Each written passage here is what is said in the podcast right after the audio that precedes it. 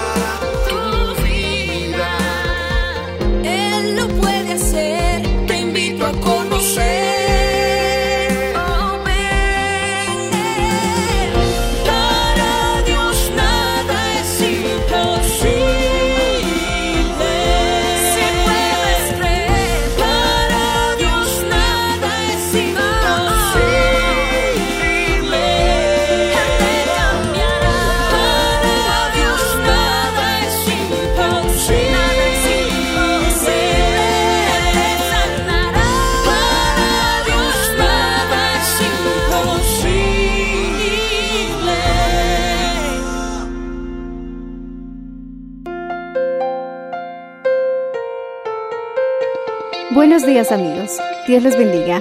Hoy les traeremos el mensaje del Señor bajo el título El poder para resolver problemas personales, en la voz del reverendo Enrique Valenzuela. Escuchemos.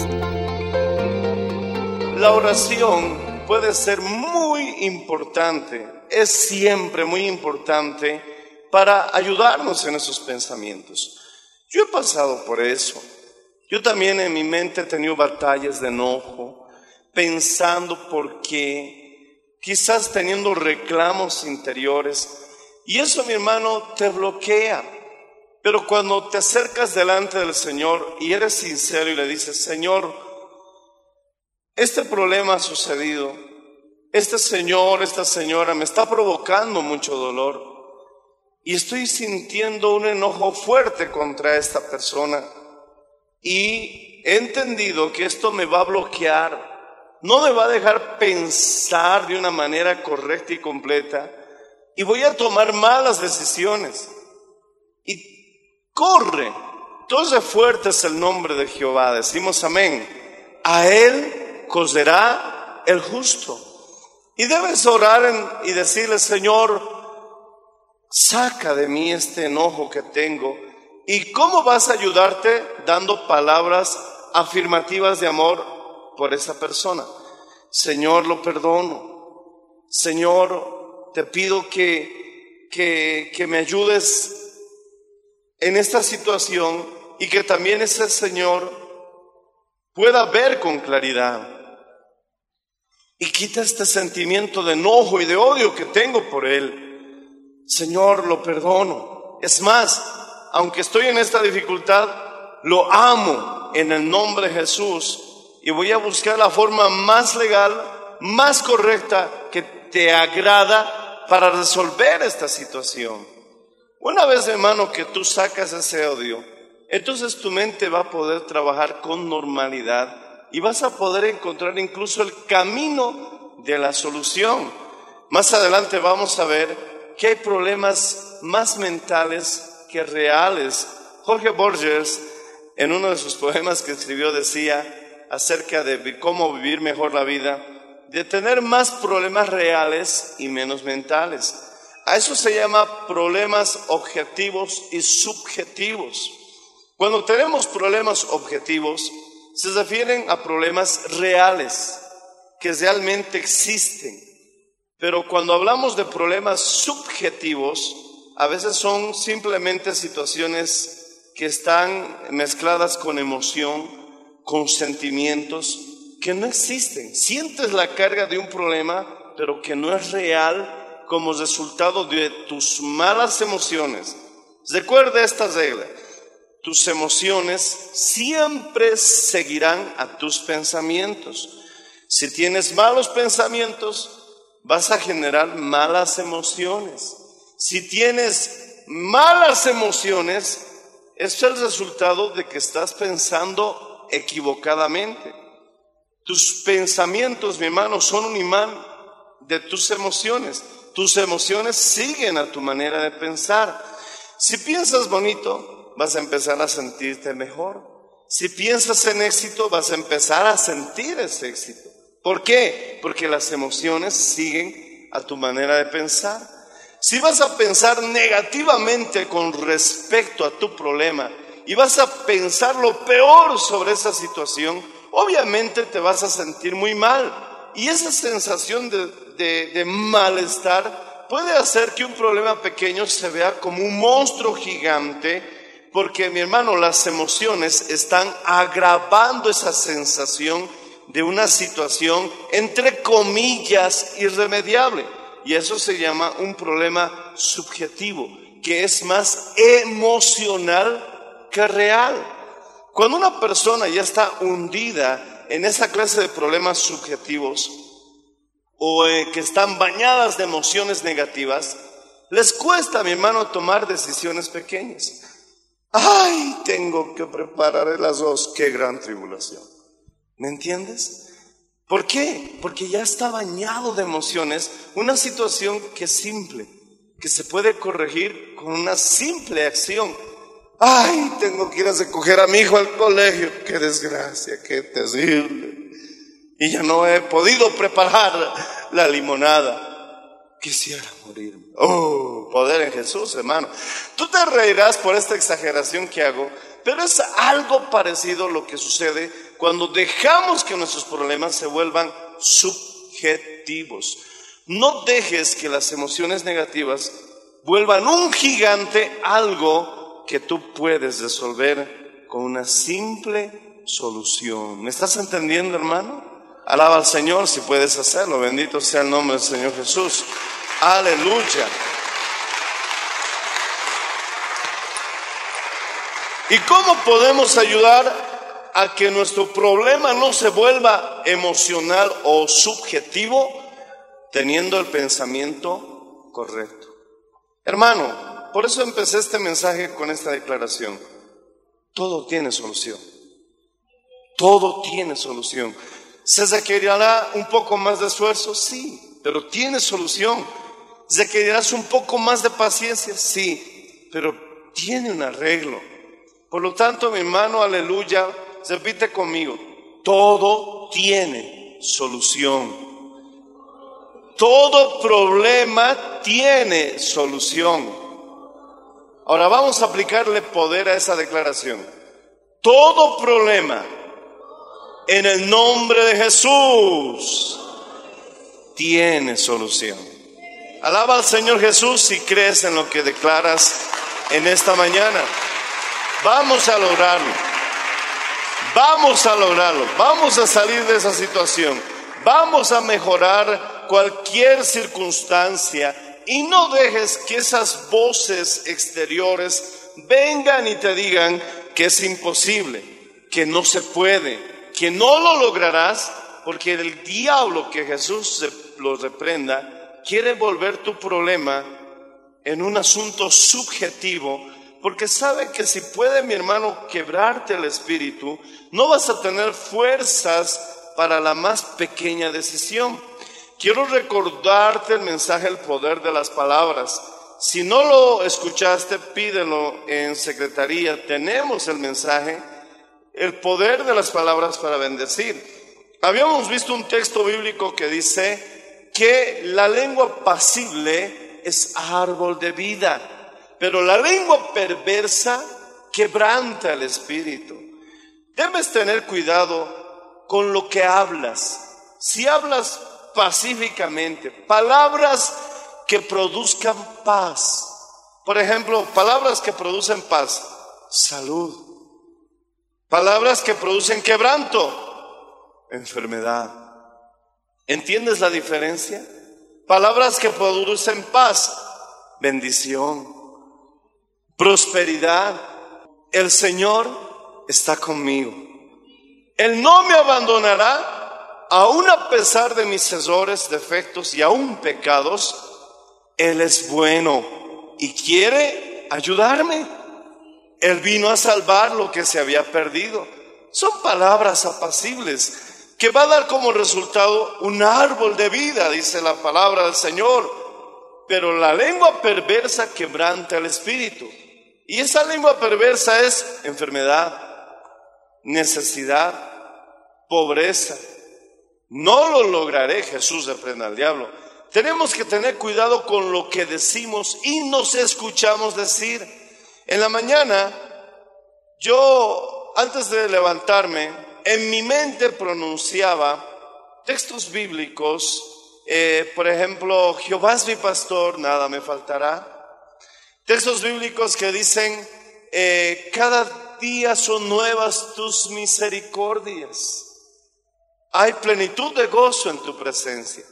Pero descubrí que no tiene el mismo efecto que cuando lo pronuncias en voz audible y en voz alta. Se potencia, mi hermano, el efecto cuando lo dices en voz alta. Es que la Biblia tiene razón. Las palabras apacibles son árbol de vida. Y comencé a practicarlo en voz alta y dije, este es el día que el Señor creó estaremos alegres. Hay plenitud de gozo en tu presencia.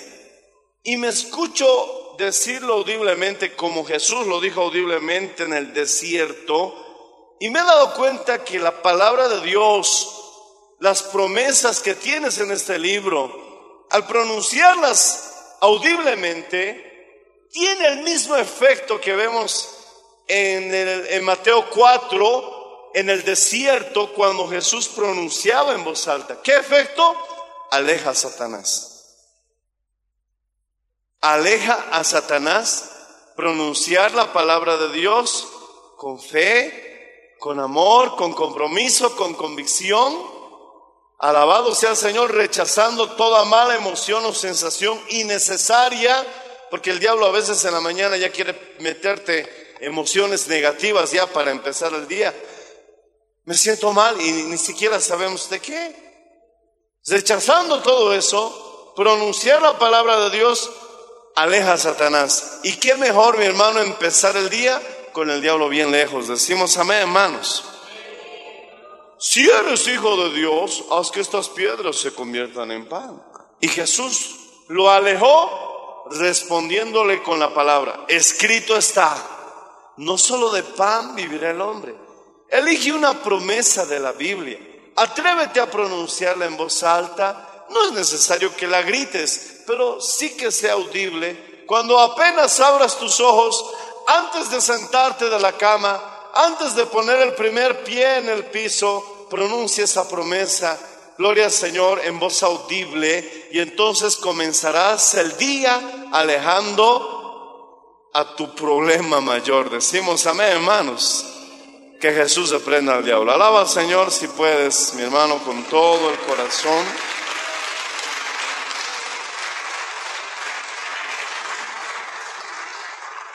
No permitamos que el odio nos envuelva, porque eso evitará que nuestra mente funcione correctamente.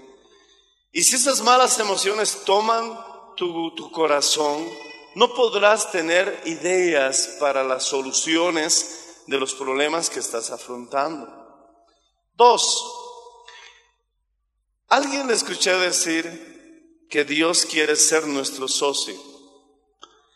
Un socio es aquel, mi hermano, que está contigo para sacar juntos adelante una empresa, un proyecto, un plan.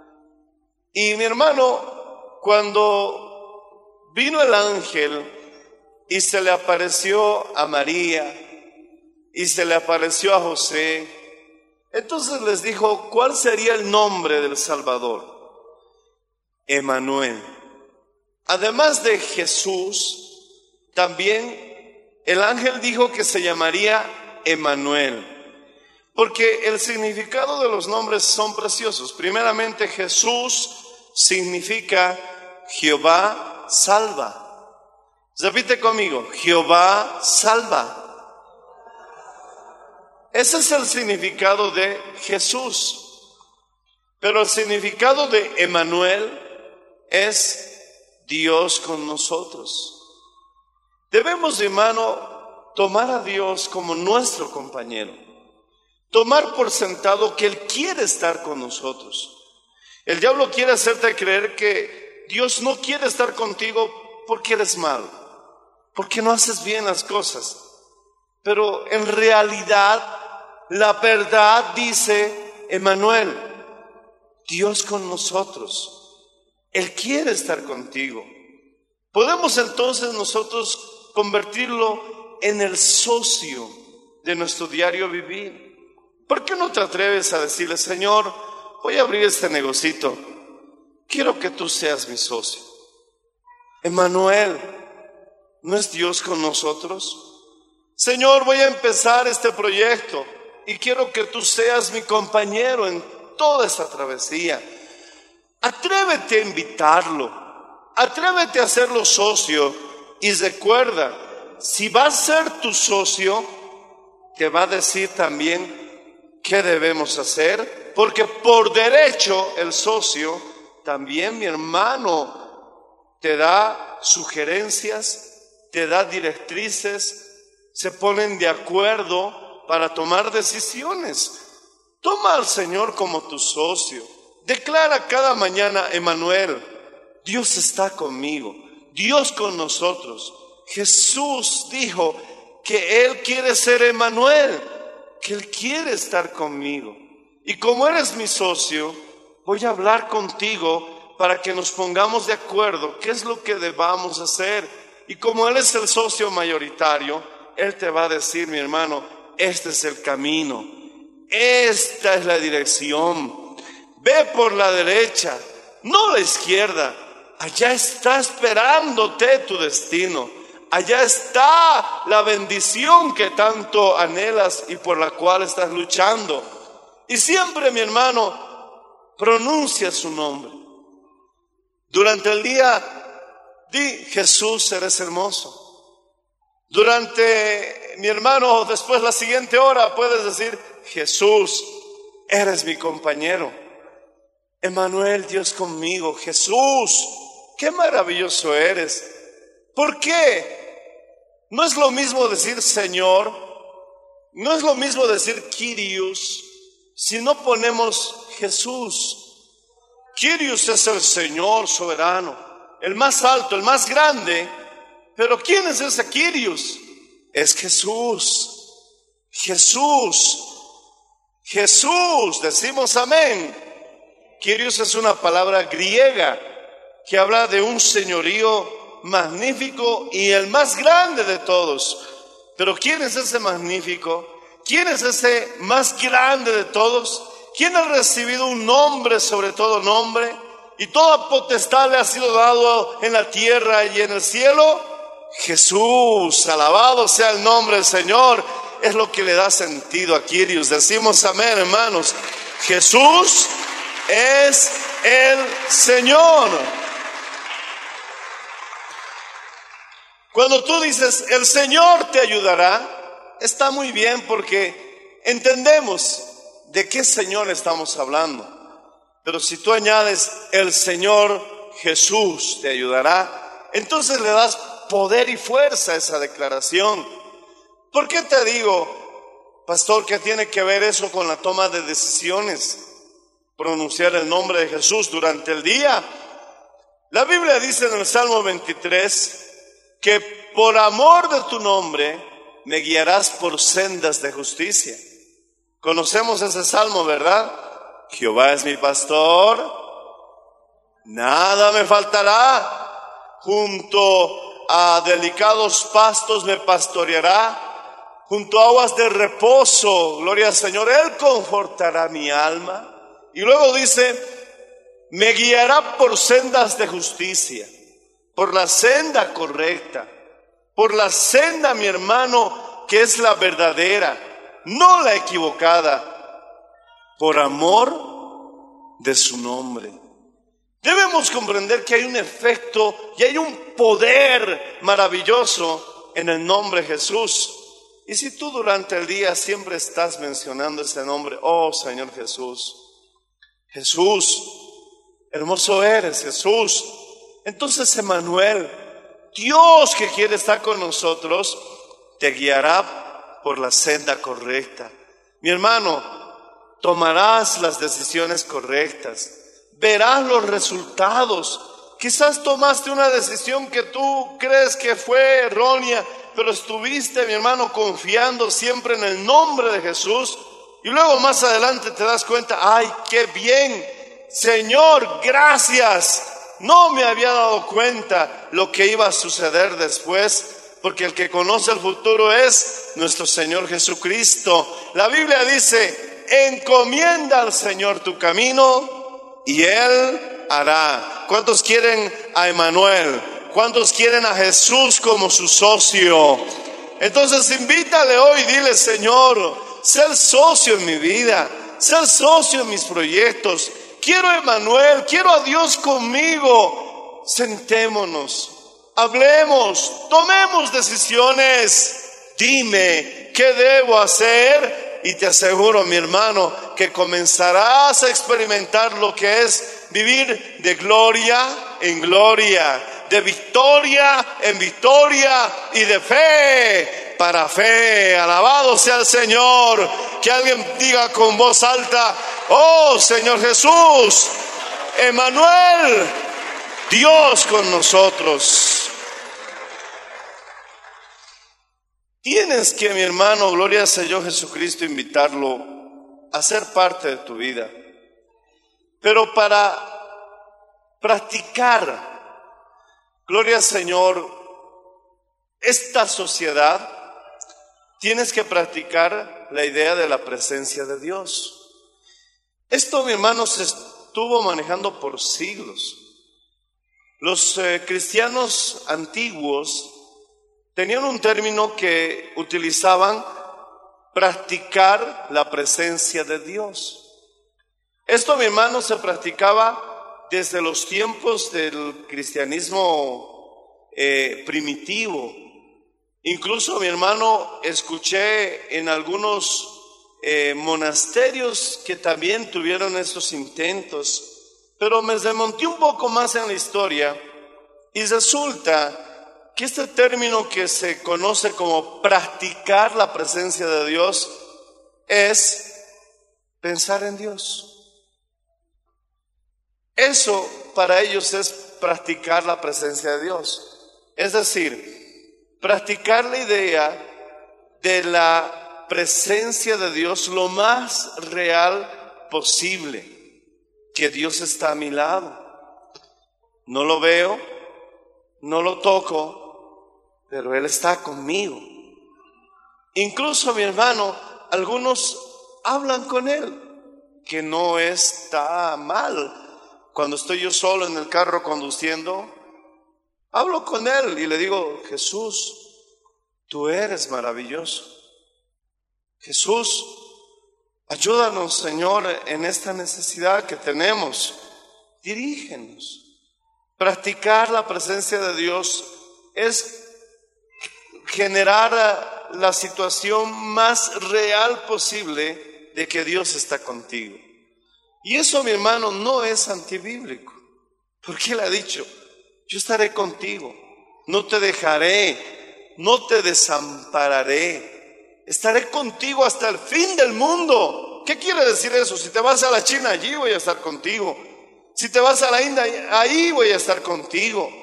Cuando estés caminando, piensa que Jesús camina contigo, porque Él ha dicho, yo estaré contigo. Cuando estés mi hermano, gloria al Señor, a punto de comer, le dices, gracias Señor por estos alimentos, porque Él está contigo. Debemos practicar la presencia de Dios.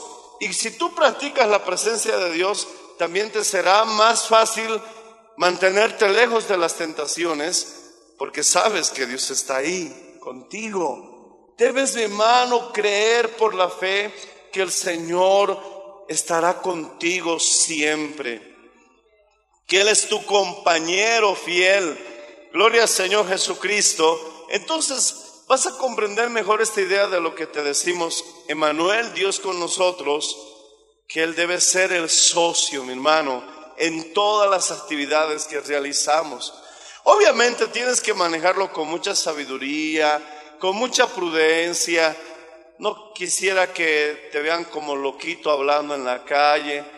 Eh, disculpe, estoy hablando con Jesús, no me molesta, por favor. ¿Me entiendes, no, hermano? Hay que saber manejarlo esto con prudencia. Pero mi hermano, en esos momentos en que te encuentras solo, simplemente decirle, Jesús, Señor, gracias, sé que estás conmigo. El mundo no entiende esto, pero tú has prometido, no te dejaré, no te desampararé, siempre estaré contigo y en este problema no estoy solo. El Señor está conmigo, alabado sea el nombre, Señor Jesús.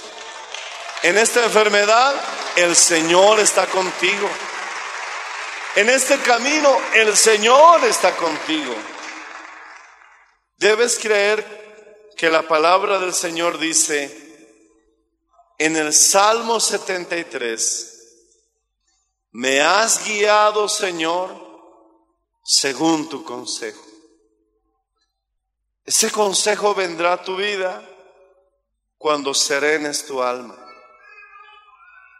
En medio del terremoto Dios no podrá hablarte. En medio del fuego abrasador no podrás escuchar la voz de Dios. En medio de ese viento que rompe peñas, tampoco. Necesitamos ese silbido apacible. Y entonces Dios te dirá, haz esto. Ve a tal lugar. Pregunta por tal persona. ¿Te acuerdas de esa tarjeta que te dieron hace seis meses? Llámale. Y ahí el Señor, mi hermano, de una u otra manera, te mostrará la solución. Recuerda, mi hermano, que nuestra realidad no solamente es un discurso, sino que la Biblia dice que en Cristo Jesús somos más que vencedores. ¿Quién puede levantar las manos conmigo y decir, Voy a ver la solución a esta situación.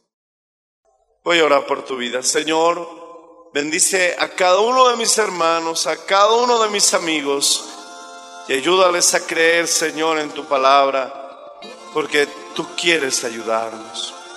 Vamos a ver la solución. Ayúdanos a recordar que debemos tener una actitud de fe cada día. Se burlarán de nosotros, en algún momento puede ser muy difícil para nosotros, pero debemos poner ese granito, Señor, ese, esa semilla de mostaza para que veamos resultados. Si he dejado la actitud de fe, voy a retomarlo. Si me he desanimado, voy a volver a intentarlo. Voy a ver tu gloria, Señor. Sé que tu voluntad es la solución de todas mis dificultades. Amigo, el primer paso que tú debes hacer hoy es entregar tu vida a Jesús. Acéptalo como a tu único y suficiente Salvador. Dile, Señor Jesús, ven a mi vida, perdona mis ofensas, perdona mis pecados. Creo en ti, Emanuel Dios está conmigo. No estoy solo, no estoy desamparado. Tú viniste a salvar todo lo que se había perdido. En el nombre de Jesús. Amén. Dale un fuerte aplauso al Señor Jesús, hermano.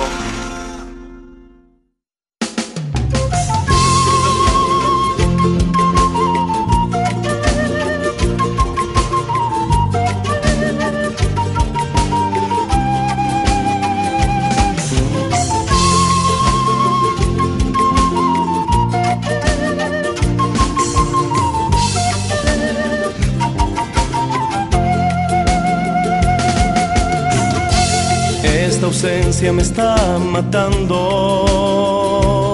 Ah, esta falta me está agobiando. Es que yo sin ti no vivo. No sé qué es estar tranquilo. Es como un desierto que pasa donde mi alma solo desea agua. Esta ausencia me está matando. Ah, esta falta me está agobiando. Jesús, mi todo. Jesús, mi fuerza. Jesús, mi vida. Jesús, mi ayuda.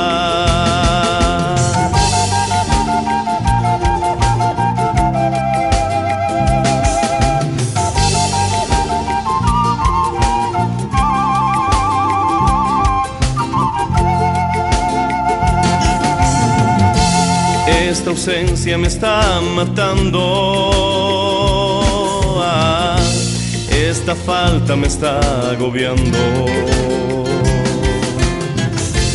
Es que tengo que postrarme. Y en ayuno debo de buscarte.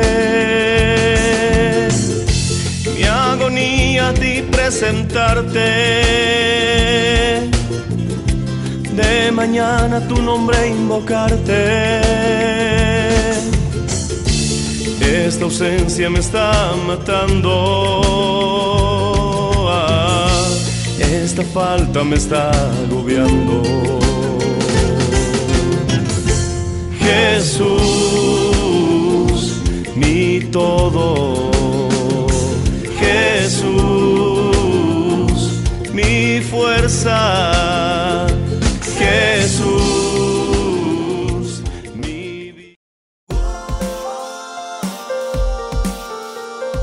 Gracias por su sintonía. Si desea una copia, comuníquese con los números de esta emisora o escríbenos a contacto mmmbolivia.gmail.com. Nos volveremos a encontrar en nuestra próxima edición de Para Dios nada es imposible. Dios les bendiga.